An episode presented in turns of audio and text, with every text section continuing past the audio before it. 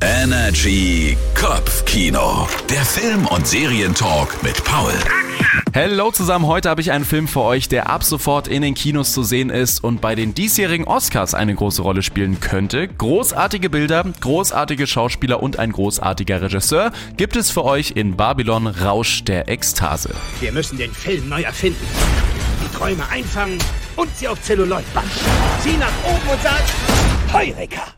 Ich bin nicht allein. Ja, und das ist so ungefähr die Grundgeschichte von Babylon Rausch der Ekstase. Es geht um die Entwicklung von Hollywood ab den 1920er Jahren und damit dem Übergang vom Stumm zum Tonfilm.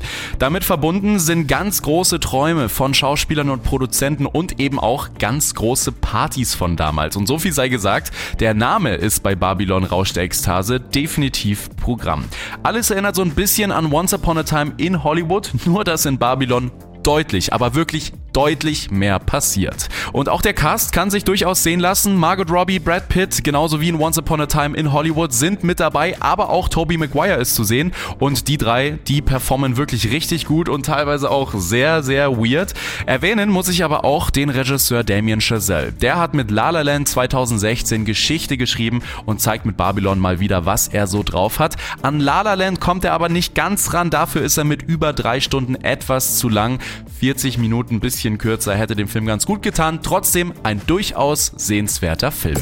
Immer wissen, was läuft. Energy Kopfkino. Der Film- und Serientalk mit Paul.